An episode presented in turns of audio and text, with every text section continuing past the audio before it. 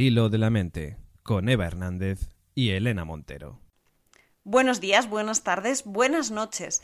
Bienvenidos a este nuevo episodio de Al hilo de la mente, un capítulo pues muy buen rollista, muy lleno de buenas vibraciones, muy enfocado a que terminemos de escucharlo con la mochila llena de herramientas para disfrutar un poquito más la vida. Y es que vamos a hablar justo de eso, de disfrutar. Nos ponemos el cartelito de disfrutones y procedemos a gozar lo más posible sin convertirnos en Mr. Wonderful, sin perder de vista la realidad que nos circunda, pero sí tratando de ser más conscientes de las cosas placenteras que nos ocurren. Para ello tenemos, como siempre, a nuestra disfrutona de cabecera, nuestra psicóloga Elena Montero.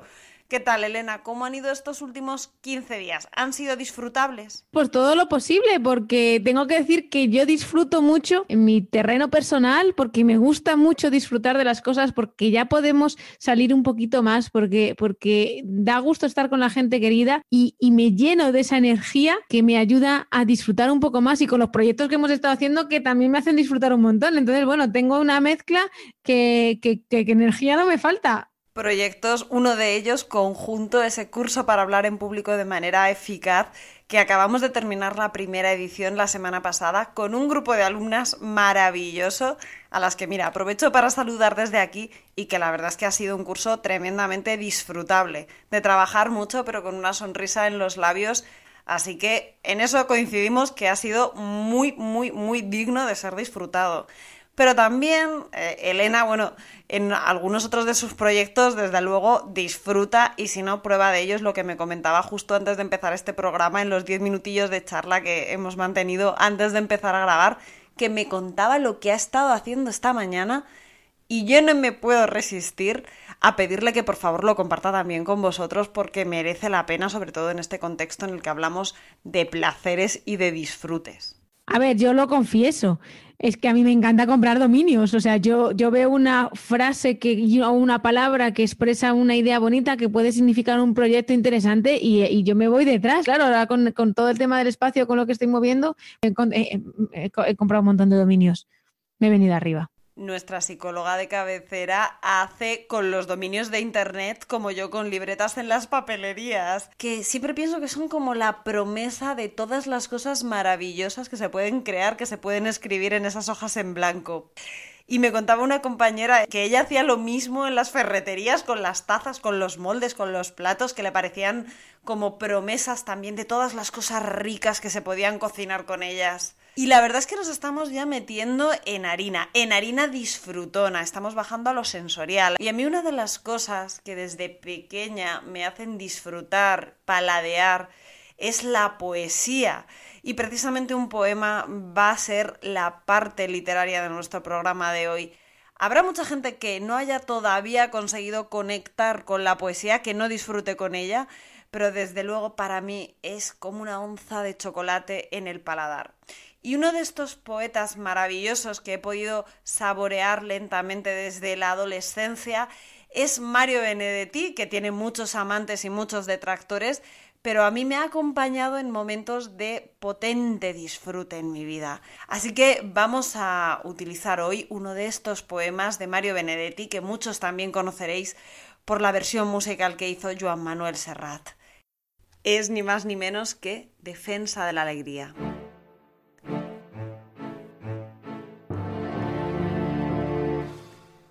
Defender la alegría como una trinchera, defenderla del escándalo y la rutina, de la miseria y los miserables, de las ausencias transitorias y las definitivas. Defender la alegría como un principio, defenderla del pasmo y las pesadillas, de los neutrales y de los neutrones, de las dulces infamias y los graves diagnósticos.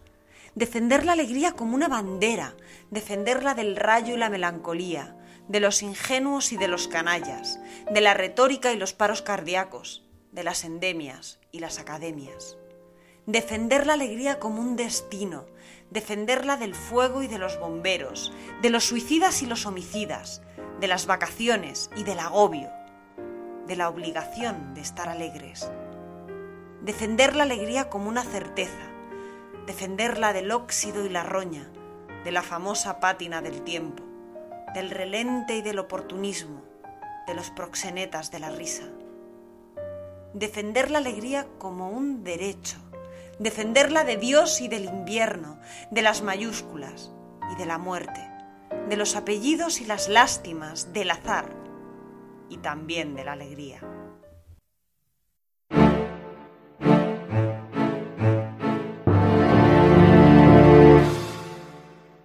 Estás escuchando Al hilo de la mente con Eva Hernández y Elena Montero. Defender la alegría, este poema tan sencillo y tan hermoso de Mario Benedetti, que además lo iba leyendo y me iba viniendo a la mente la voz de Joan Manuel Serrat, que me acompañaba cuando era pequeña en los viajes en coche, que es también, pues no sé, por lo menos para mí uno de los disfrutes de la vida, ir quemando kilómetros escuchando una música querida. Elena, desde el punto de vista de la psicología, ¿qué es? ¿Cómo definimos la alegría? La alegría es la celebración de haber conseguido algo. Y ese algo puede ser cualquier cosa, lo que cada uno se plantee. La alegría de descubrir un sabor diferente en una comida, la alegría del encuentro con alguien querido, la alegría de haber conseguido un objetivo laboral, la alegría de, de disfrutar de un día diferente. La alegría es algo que, depende de lo que cada uno eh, quiera ponerse, la puede encontrar en muchísimos lugares. Y me parece muy importante defenderla, porque normalmente eh, pensamos que las emociones positivas y los momentos felices son efímeros y que, bueno, pues los disfrutamos en un momento y se van y que, y que eso de disfrutar no tiene un valor a largo plazo. Parece que, mm, que, no nos deja ningún pozo más allá del momento. Y eso no es cierto para nada. Me gustaría profundizar en esto, Elena. ¿Qué pozo nos dejan los momentos de disfrute en nuestra mente? ¿Qué efectos psicológicos tienen más allá de dejarnos un recuerdo alegre de un momento determinado? Nos enseña, nos enseña una manera de afrontar las situaciones. Nos produce un aprendizaje que crea una perspectiva diferente a la hora de afrontar una situación. Es decir, si yo aprendo a defender la alegría, como dice Mario Benedetti, y a entender que puedo afrontar la vida con positividad, con disfrute, seré más capaz de disfrutar la vida en más ocasiones. Es decir, es una herramienta que una vez que desarrollo se refuerza por sí misma al ir utilizándola, me hace sentir bien, veo que me sirve para resolver momentos más complicados y ayuda a que, a que me agarre a ella como que me acostumbre. Es decir, el cerebro se acostumbra a aquellas cosas que le funcionan y se queda con ellas. Y incluso se acostumbra a un nivel de felicidad. Todos tenemos un nivel de felicidad basal que podemos ir aumentando a lo largo de nuestra vida a base de nuestro de cómo nos enfrentamos, de nuestro comportamiento frente a las diferentes situaciones de la vida. Igual que podemos generar una mayor cantidad de ansiedad en, en, nuestro día a día, acostumbrarnos a la ansiedad como manera de afrontar las cosas, podemos acostumbrarnos a la alegría como manera de afrontar las situaciones. Entonces lo que me estás diciendo es que igual que en el gimnasio hay una clase de gap, por ejemplo, en la que ejercitamos nuestros glúteos y nuestras piernas, podría haber una clase de disfrutoncismo o disfrutonismo donde ejercitáramos nuestra capacidad para ser felices o para afrontar la vida con alegría.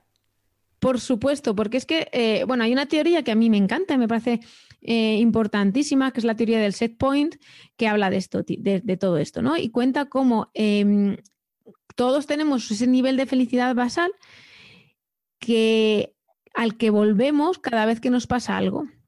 No sé, imagínate de 0 a 10 que yo tuviera un nivel de felicidad basal de 3. Pues cuando me pasa algo bueno, pues a lo mejor subo un montón y subo un 7, pero voy a volver, volver siempre a mi nivel de felicidad basal, que es el 3. Si me pasa algo malo, bajaré un poco más, pero al final volveré a ese nivel de felicidad basal de 3.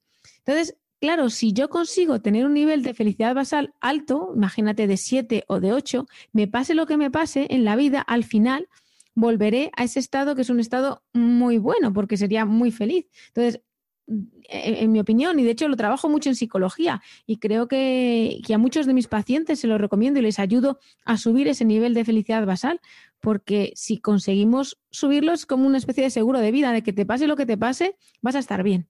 ¿Y cómo podemos elevar ese nivel de felicidad basal? Pues en el día a día es, es acostumbrar a nuestro cerebro a tener una, un chute, unas dosis de felicidad diarias. Entonces, cuando va cogiendo esa felicidad como hábito y se acostumbra, es el, lugar en el que se encuentra bien y el lugar al que va a volver a, a tornar pase lo que pase.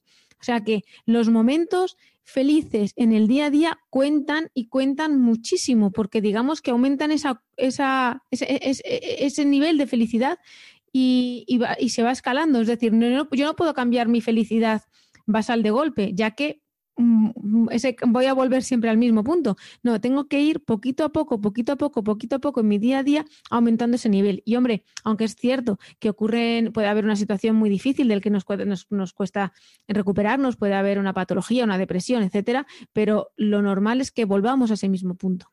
Pero por ser muy prácticos, Elena, ¿Cómo podemos hacer para acostumbrar a nuestro cerebro a percibir mayor nivel de felicidad? ¿Cómo aprendemos a ser más felices a igualdad de condiciones externas? Porque entiendo que no se trata simplemente de decir estoy muy feliz, estoy muy feliz, estoy muy feliz. ¿Cuál es la técnica? Tenemos que defender la alegría, como decía Mario Benedetti. Tenemos que eh, saber que es muy valioso, que merece mucho la pena dedicar atención y, y y, luchar por esa alegría, porque la tristeza, la ira son, son emociones que nos pueden agarrar con mucha facilidad, hacernos la víctima. Muchas de las emociones que, que nosotros los psicólogos decimos negativas en cuanto a que subjetivamente pues no se disfrutan, sino que causan displacer, tienen que ver con provocar una emoción en otras personas y unas acciones para solucionar los problemas. Es decir, yo estoy triste, me quedo reflexionando sobre mi tristeza y si me quedo enganchada en mi tristeza, puede ser que otra persona venga y me ayude y haga las cosas por mí. Entonces, digamos que las emociones negativas de displacer a veces enganchan porque tienen un efecto que, que, que a la larga no es para nada beneficioso porque no nos construyen, no nos hacen crecer, no nos hacen mejores en cuanto a afrontar las situaciones de otra manera, pero que nos aportan algo en el momento, como puede ser también en el caso de la ira. Cuando, si yo me enfado, es muy probable que, que, consiga con esa agresividad, con ese enfado, con ese dolor, que otra persona cambie su comportamiento, por lo menos en ese momento. Entonces nos enganchan. Defender la alegría es ser conscientes de que la felicidad, que de que las cosas buenas son muy valiosas y que construirnos en esa línea es importantísimo. Entonces, ¿cómo lo hacemos? Pues cada vez que tenemos la capacidad de elegir entre quedarnos enganchados en el miedo, en la tristeza, en la ira, decir, no, quiero buscar la alegría y engancharme a la alegría. La alegría es lo que yo busco, sin caer tampoco en negacionismos. Es decir, todas las emociones son buenas, todas las emociones hay que sentirlas. La cuestión es no quedarnos enganchados. O sea, yo puedo sentir la tristeza y la tristeza me informa sobre la realidad y debo escucharla, debo ser consciente de ella, pero no tengo por qué engancharme. Cuando me engancho en ella es cuando entro en la patología, cuando entro en, su expresión extrema, estamos hablando de la, de la, depresión. Entonces, vamos a defender la alegría, vamos a afrontar las cosas desde otro punto y vamos a hacerlo con frecuencia, a través de la atención estaba pensando que efectivamente hay mucha gente que se engancha con las emociones negativas y a veces nos podemos quedar ahí en ese sentirnos mal para que nos cuiden y demás. Y sin embargo, a muchas personas nos atrae infinitamente relacionarnos y rodearnos también de disfrutones.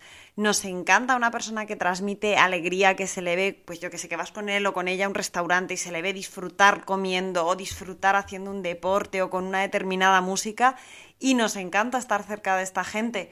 ¿Por qué ocurre? ¿Por qué nos gustan tanto los disfrutones? La alegría es una emoción eminentemente social.